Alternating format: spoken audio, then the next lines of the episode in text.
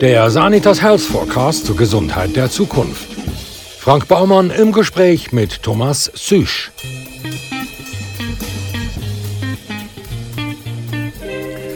Thomas Süsch erwarb nach seinem Medizinstudium und der Promotion an der Universität Basel einen Masterabschluss in Betriebswirtschaft an der Universität St. Gallen, einen Master in Public Health an der Harvard-Universität sowie ein LLM in Wirtschaftsrecht an der Universität Zürich. 2010 wurde er zum Ehrenprofessor am Zentrum für Gesundheitswissenschaften der Universität Peking ernannt. Süsch ist Facharzt für pharmazeutische Medizin sowie Prävention und Public Health und er ist Co-Leiter des neuen Hirslanden Precise Labors, einem Zentrum für genetische Medizin. Thomas Süsch, wenn Frau Muckli genetische Medizin gehört, dann gehen bei ihr ja alle Alarmglocken los und sie denken, oh, Genmanipulation, genmanipulierter Mais. Aber was ist denn jetzt genetische Medizin? Genetische Medizin ist eine Disziplin, die eigentlich gar nicht so fürchterlich neu ist, sondern eine Medizin, die sich mit der Frage der Blaupause auseinandersetzt, wo wir alle eigentlich haben. Das ist die DNA. Es ist eine Blaupause, es ist ein Gestaltungsvorschlag vom Körper. Und der Unterschied zu früher ist, dass wir heute einfach die Blaupause viel besser können und viel schneller können analysieren es gibt ja eine ganze Menge von Genen, die für die verschiedensten Krankheiten verantwortlich sind. Über welche Krankheiten weiß man jetzt heute am meisten? Also ich komme aus der Pharmakogenetik. Hauptsächlich habe ich mich mit der Medikamentengenetik befasst. Also äh, darum glaube ich jetzt im Bereich medikamentöse Therapie, dort sind wir recht gut bedient, dass wir wissen, warum gewisse Medikamente bei gewissen Leuten anders verstoffwechselt werden. Und das Ziel ist, dort eben eine Medikamententherapie zu führen, wo den meisten Leuten eigentlich einen Vorteil bringt und möglichst wenig Nachteil, also zum Beispiel Nebenwirkungen. In der Zwischenzeit hat sich natürlich auch die Krebsmedizin enorm stark entwickelt. Und in der Krebsmedizin gibt es eben auch zwei sehr interessante und bahnbrechende Entwicklungen. Das eine ist, dass wir immer mehr die Genetik von einem Tumor verstehen. Also sprich, wenn ein paar Zellen anfangen verrückt zu werden und anfangen zu wachsen, das haben wir im Moment auch von der genetischen Seite immer mehr im Griff. Und das Zweite ist die Vererbung der Krebserkrankung. Das heißt also, die Gene, die verantwortlich sind, dass zum Beispiel gewisse Leute oder gewisse Familien, gewisse Familien die Krebserkrankung zunimmt oder das Risiko höher ist. Das beste Beispiel ist das Angelina Jolie-Gen. Das ist so der landläufige Ausdruck. Im Fachjargon heißt das BRCA1. Und das ist ein Gen, das in Familien kursiert und vor allem dazu führt, dass bei den betroffenen Patientinnen der Blutkrebs eben früher und meistens auch heftiger ausbricht. Und das verstehen wir mittlerweile sehr, sehr gut. Und der dritte Bereich ist, sind Herzgehen. Und ich mache Ihnen einfach ein Beispiel. Sie kennen vielleicht den Fall vom Spieler von der dänischen Nationalmannschaft, wo ja in der europäischen Meisterschaft zusammengebrochen ist. Und das ist ein typischer Fall von, von Rhythmusstörung. Und so Rhythmusstörungen kommen sehr häufig auch vor, weil ein Gendefekt vorliegt. Und die aufzuklären und die zu suchen, das ist eben auch ein Teil von unserer Genmedizin. Das sind jetzt ja um nochmal beim Beispiel von der Angelina Jolie zu bleiben, das sind jetzt ja gerade zwei Baustellen. Also das eine ist der effektive Tumor, dort tun sie die äh, eigentliche Medikamentierung erforschen. Und das andere, das wäre ja dann äh, die genetische Disposition, also quasi die Früherkennung. Also ich muss es so sagen, die wahre Genmedizin fängt immer mit dem Stammbaum an. Also die Genmedizin, die wir machen. Es gibt zwei Arten, wie man Gene anschauen kann, vor allem im Tumorbereich. Das ist der Tumor selber oder eben die Disposition und das ist die Disposition, die in allen Körperzellen vorhanden ist. Also das Angelina Jolie Beispiel ist eben eine sogenannte Keimbahn-Variante. Also alle Zellen sind befallen von dieser Variante. Okay, aber jetzt, wie kommt man drauf? Fast immer indikativ, also ich sage immer fast, in der Medizin ist nie etwas hundertprozentig. Fast immer indikativ ist eine familiäre Belastung. Und die findet man aus, indem man einen vernünftigen Stammbaum zeichnet. Das heißt, dort mit den Patienten schauen, wie sieht das in der Familie aus, gibt es viele Tumorerkrankungen und sind die Tumorerkrankungen vor allem frühzeitig entstanden. Das heißt, vielleicht unter 50 oder gar vielleicht unter 40. Und dann kann man im Prinzip ableiten, dass wenn so Erkrankungen früh entstehen, zum Beispiel bei den Tumorerkrankungen oder bei den Herzgehen, bereits viele Fälle von dem vorhanden sind in dem Stammbaum, dann gibt es doch eine berechtigte Erwartungshaltung, dass man vielleicht in den Genen etwas findet. Und dann tun wir im Prinzip überlegen, was für wichtige Gene spielen eine Rolle. Und wir suchen gezielt nach diesen Genen und probieren dann, wenn das diagnostiziert worden ist, mit dem Patienten auch einen Strategieplan zu entwickeln. Also ihm das einmal zu vermitteln oder ihr zu vermitteln, zu sagen, was es jetzt heißt, wenn man so eine Vorbelastung hat. Wie tut man sich verhalten? Äh, Gibt es Medikamente, die man muss vermeiden muss? Gibt es sonstige Sachen, die man muss vermeiden muss? Äh, tut man jetzt früher noch äh, Vorsorgeuntersuchungen machen oder häufiger nach, nach so Tumorkrankheiten suchen oder sonst etwas suchen? Also man tut eine personalisierte Prävention aufgleisen oder personalisierte Vorsorge. Oder man kann auch sagen, personalisierte Medizin verfolgen. Basierend eben auf dem auf der Erkenntnis von der Gensituation. Aber es ist nicht so, dass ich mich als Patient selber bei Ihnen einweisen kann, oder? Also wir, wir haben viele Leute, die sich selber überweisen, weil sie einfach davon gelesen haben. Und dann müssen sie einfach in die Sprechstunde kommen und dann tun wir in einem Vorgespräch ermitteln, was Sache ist. Und dann tun wir eben auch im Vorfeld schon überlegen, welche Gen Genpanels oder welche Gene wir bestimmen. Jetzt nehmen wir mal an, äh, der Arzt, also zum Beispiel der äh, Gastroenterolog Dani Kühling, der stellt bei einer Untersuchung fest, dass es im Darm von einem Patienten oder von einer Patientin eine Unregelmäßigkeit gibt. Was macht er dann? Also, wenn jetzt der Dani Kühling in einer Koloskopie feststellt, das ist jetzt bei einem 38-jährigen Mann oder Frau, da hat er ganz viele Polypen und vielleicht sogar an einer Stelle bereits einen entarteten Polyp, der bereits die Vorstufe von einem Krebs ist, dann wäre die nächste Frage, dass er dann würde ja, haben wir noch andere Leute in der Familie, die das haben? Und dann würde man eigentlich anfangen, das ganze Rollout zu machen und dann in, eine, in einen Prozess hineinbringen, wo eben eine genetische Analyse muss stattfinden. Weil es kann ja sein, dass noch andere Leute betroffen sind, die vielleicht gar nicht von dem wissen. Also nehmen wir mal an, der 38-jährige Mann hat vielleicht äh, einen, einen Sohn oder ein Kind und es kann durchaus sein, dass dann das auch weitergegeben wird oder, wieder, äh, oder könnte dann vorhanden sein oder bei anderen Familienmitgliedern, dass die Disposition, eben die Neigung zur frühzeitigen Entartung von zum Beispiel Polypen tatsächlich vorhanden ist und dann muss man das angehen. Was versteht man eigentlich unter Pharmakogenetik? Also Pharmakogenetik ist die Lehre über die Frage, wie weit beeinflussen die Gene die Arzneimitteltherapie. Und da gibt es zwei Blickrichtungen. Das eine ist das richtige Medikament für den richtigen Patienten. Und das heißt also, zu schauen, gibt es genetische Gründe, dass zum Beispiel ein Patient ein bestimmtes Medikament schlechter oder besser vertreibt oder dass es bei ihm schlechter oder besser wirkt. Und das Ziel ist, dass wir mit einer pharmakogenetischen Analyse möglichst viele Patienten haben, die die optimale Therapie bekommen, das heißt das beste Medikament, wo sie die beste Wirksamkeit haben, mit der geringsten Toxizität oder Nebenwirkung. Was wäre denn jetzt ähm, ein typischer Pharmakogenetikfall?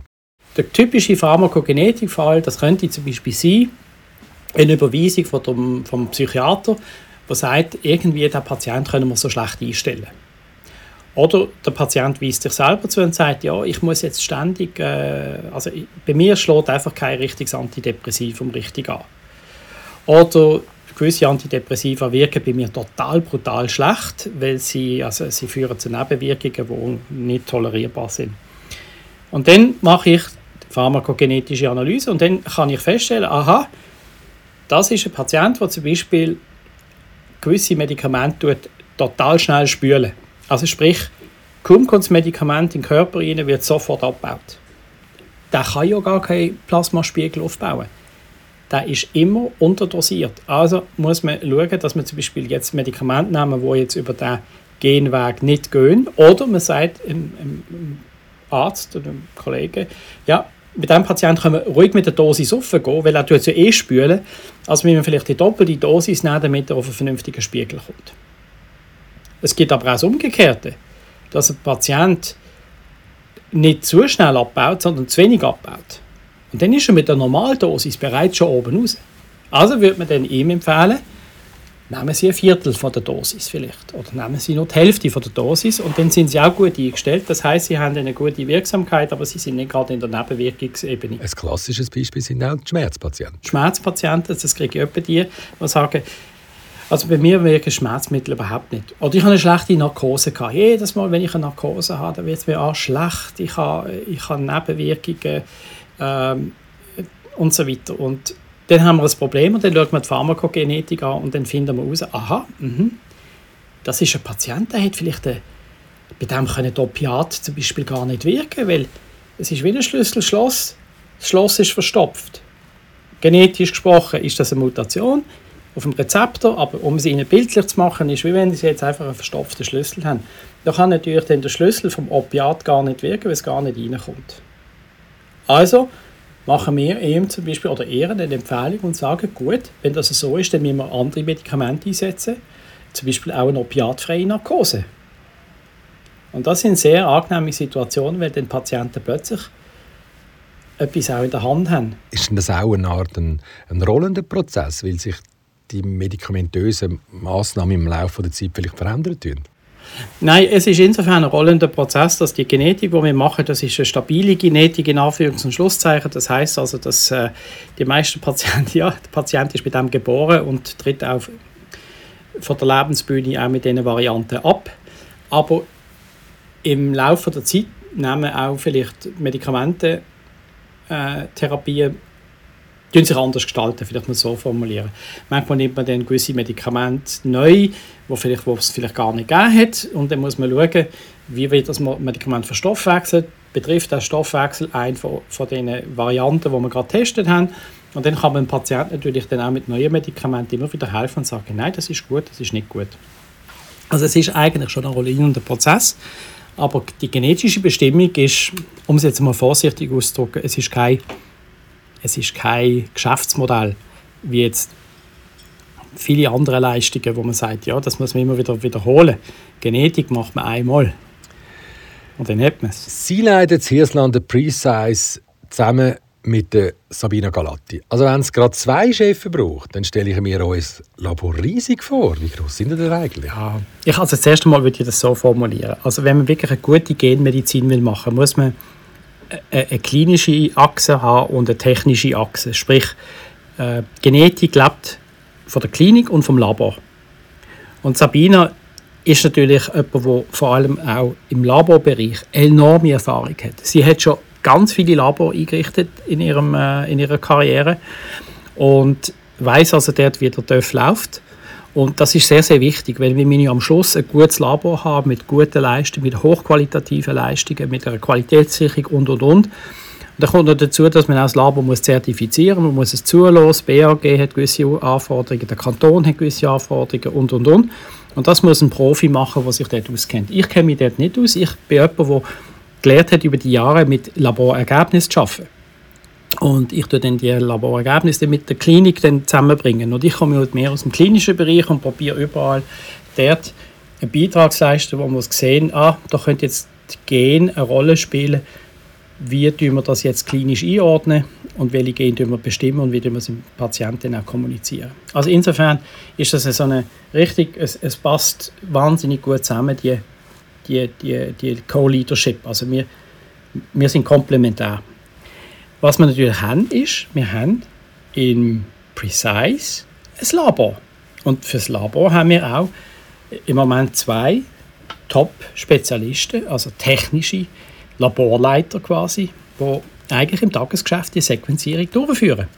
Also die Maschinen äh, parametrisieren, die Maschinen aufbauen, die, die Proben bestücken und, und, und, und, und sicherstellen, dass wir einfach ein gutes, hochwertiges Ergebnis kriegen äh, im, im, im Alltag.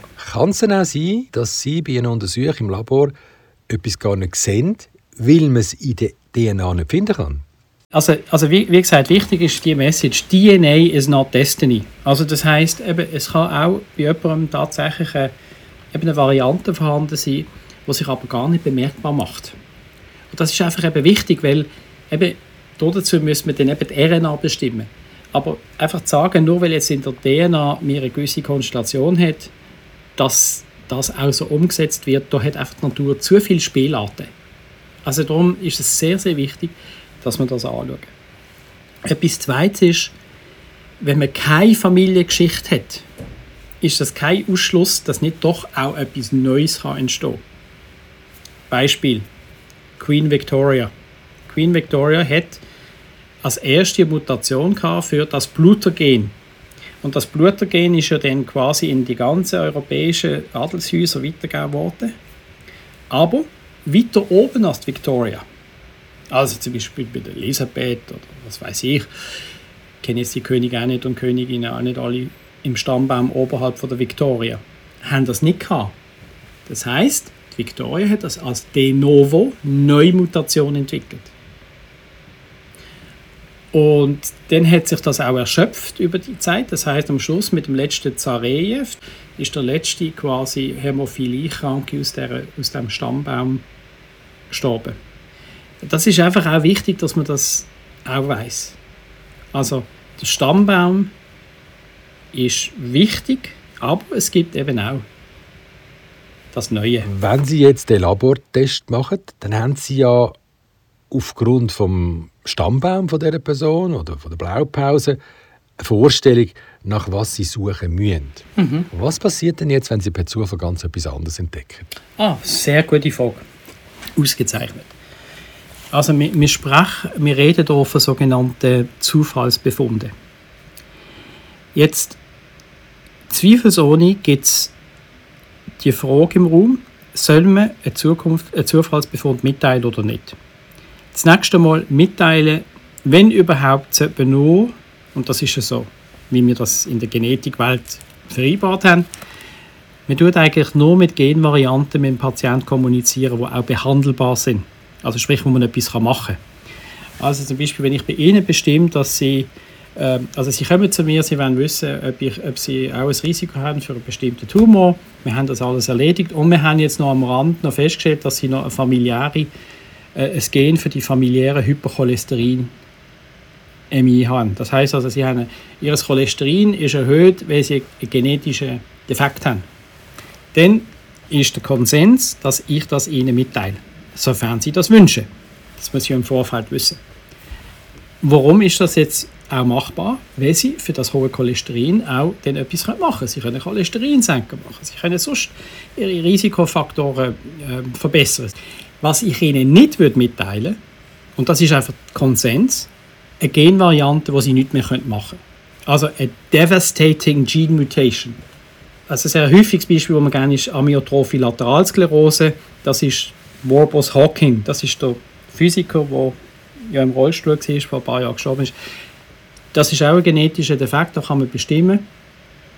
Oder auch Morbus Huntington, wo die Leute relativ schnell in den Rollstuhl kommen und sehr frühzeitig versterben, wo man nichts machen können. Dort ist der Konsens, dass wir das nicht kommunizieren. Aber, wenn, aber wir, wir müssen ankürzeln, also wenn Sie bei mir kommen, Sie kommen wegen bestimmten, Sie kommen wegen der Pharmakogenetik und dann können Sie ankürzeln, bei mir, also auch precise, ich möchte gerne über Zufallsbefunde informiert werden oder nicht. Sie haben ein Recht auf Nichtwissen, das ist gesetzlich geregelt. Wenn Sie jetzt mal in die Zukunft schauen, was denken mhm. Sie, in welche Richtung wird sich die genetische Medizin entwickeln? Ähm, also in fünf bis zehn Jahren werden wir viel mehr nicht nur DNA Analytik machen, sondern auch RNA-Analytik. Das nächste ist, ähm, ich könnte mir vorstellen als Vision, dass man in der Medizin, Herr Baumer, wenn Sie jetzt äh, ein Kind haben, dass das Kind von Anfang an äh, wir das Kind sequenzieren. Es hat nämlich die DNA, die Blaupause, die wir mal bestimmen und die tun wir einfach irgendwo mal hinlegen. Und das ist ja alles elektronisch, das ist ja Bioinformatik. Und jetzt wird das Kind irgendwann einmal, das ist, nehmen wir mal, es ist ein Mädchen, kommt äh, ins Alter, wo vielleicht das Thema äh, Verhütung eine Rolle spielt. Wir wissen, dass in der Familie gewisse Thrombosehäufigkeit vorhanden ist. Also schaut man bei ihr zum Beispiel, hat sie auch eine Disposition, ein Risiko, zum Beispiel eine Thrombose zu entwickeln, wenn sie Pillen nimmt. Dann tun wir das bestimmen. Zehn Jahre später vielleicht kommt dann das Gegenteil in Frage, nämlich Familienplanung. Es könnte sein, dass jetzt in einer Familie vielleicht gewisse Erbkrankheiten in Anführungs- und Schlusszeichen zirkulieren. Man will wissen, ist man Träger oder ist man nicht Träger. Oder das Mädchen hat verschiedene Aborte, also sprich Fehlgeburten. Bei den Fehlgeburten gibt es sehr oft eine genetische Komponente, also tun wir das auch bestimmen. Später vielleicht einmal kommt die Frage nach einem, nach einem Tumor oder einer Tumordisposition. Auch dann, dann gehen wir wieder auf die DNA zurück. Die Ressourcen tun genau den Teil von der DNA auslesen, der wichtig ist für die klinische Fragestellung. Also im Wesentlichen ist das, was ich Ihnen beschreibe, so read as you need, pay as you go. Okay? Das heißt also, es ist ein Buch des Lebens, drei Milliarden Buchstaben, aber wir lesen nur das, was klinisch zu einem bestimmten gegebenen Zeitpunkt notwendig ist. Also das ist auch eine von meinen, wie soll ich sagen, ich glaube, realistischen Voraussagen. Ja, und das Dritte ist, das Dritte ist ich meine, das Dritte wird vielleicht sein in 10 Jahren, vielleicht 15 Jahren, dass die DNA-Analytik oder die, die Gensequenzierung, die wird vom Labor gemacht, die wird geliefert als Datenfile und dann können das die Ärzte selber quasi kuratieren und analysieren mit bestimmter Software. Heute ist es sehr komplex. Heute kann die Bioinformatik ist so komplex, dass wir es nur bei uns jetzt im Labor machen können und das braucht eine wahnsinnige Schulung, man es wahnsinnig exakt schaffen. Aber eben in 10, 15 Jahren kann das vielleicht eine einfache Software machen, wo ein Arzt äh, auf dem Rechner hat, ähnlich wie er heute tut, äh, ein Bild anschauen von einem MR oder einem CT-Bild. Also so geht vielleicht die Entwicklung. Die beiden Schweizer Beat und ähm, Matthias Christen arbeiten an der ETH in der Arbeitsgruppe Christen an einem Projekt, wo unser Verständnis von der DNA und vom Entstehen vom Leben revolutionieren könnte. Aber das ist dann mehr Genomchirurgie, was die machen, oder? Nein, Nein, das weiß ich jetzt nicht genau, was die machen, aber Genchirurgie oder Gene Editing, wie das so schön heißt, das ist natürlich auch eine Entwicklung von der Genmedizin, aber das ist mehr, ähm, dass man dann auch durch Genkrankheiten behandeln. Äh, und das ist natürlich heute schon möglich mit Gentherapie, aber es wird in den nächsten 10 Jahren, 20 Jahren noch ganz viel mehr Möglichkeiten geben, eben die, die Gendefekte tatsächlich therapeutisch zum Beispiel mit Hilfe der Genchirurgie, Geneditierung, eben zu lösen. Also die beiden Christen lustigerweise sind Zwillinge. Der eine ist Chemiker und der andere ist Professor für experimentelle Systembiologie. Mhm. Die beiden Christen die haben eine eigene DNA hergestellt.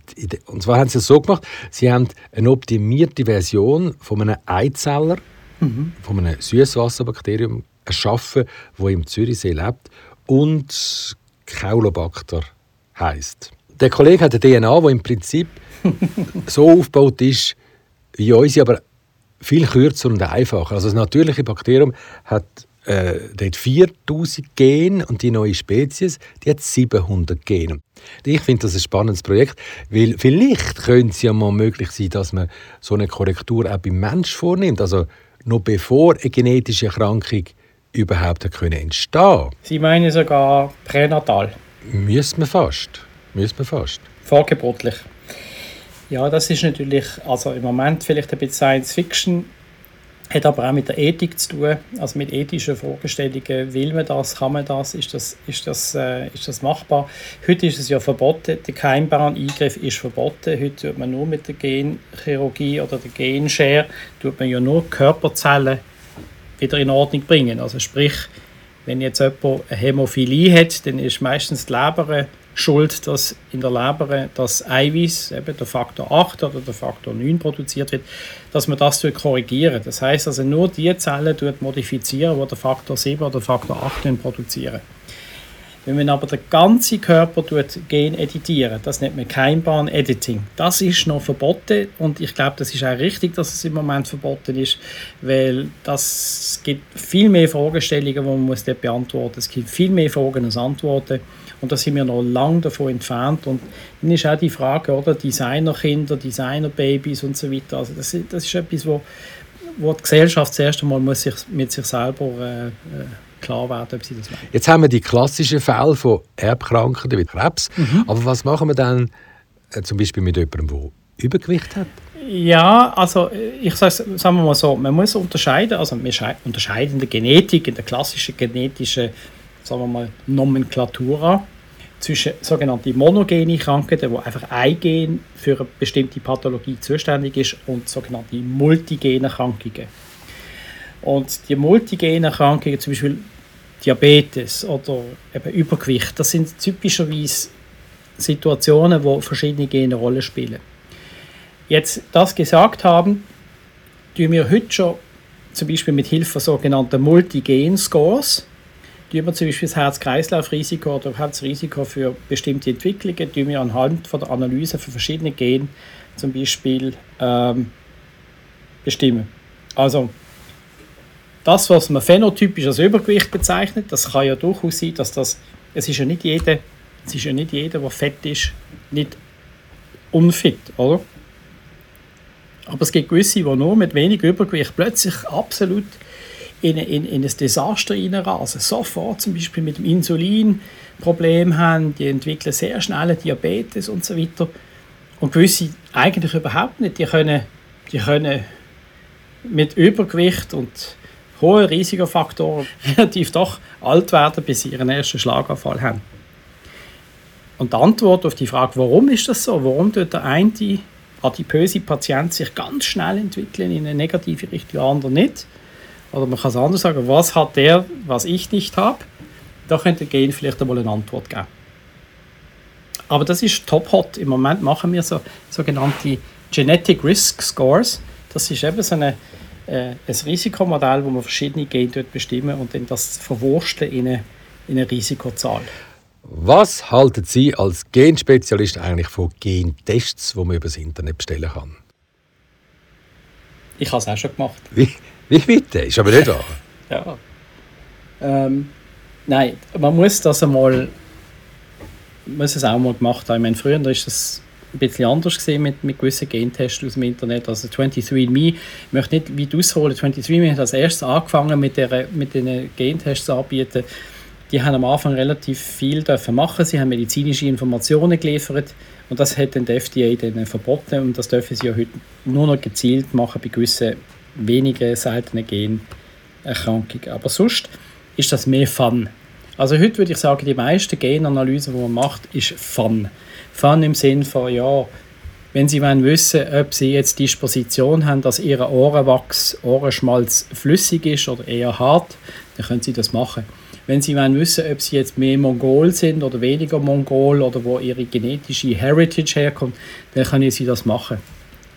Vielleicht gibt es sogar Sinn, dass Sie, wenn Sie sich anmelden für den London Marathon, dass Sie dann auch so einen DNA-Test machen auf dem Internet und dann sagt Ihnen dann der Gentest, ja, Ihre Wahrscheinlichkeit, dass Sie überhaupt den Marathon beenden oder dass Sie überhaupt können teilnehmen äh, ist alles Fun. Aber man muss es eben als Fun anschauen und äh, solange man das so macht, ist es okay. Ich würde bei diesen Internettests nie eine medizinische Diagnose äh, for granted nehmen. Also sprich, mich darauf verloren, dass das jetzt der drinnen wirklich äh, bestimmt worden ist, sondern das kann man nicht machen, darf man nicht machen. Der Thomas Süsch.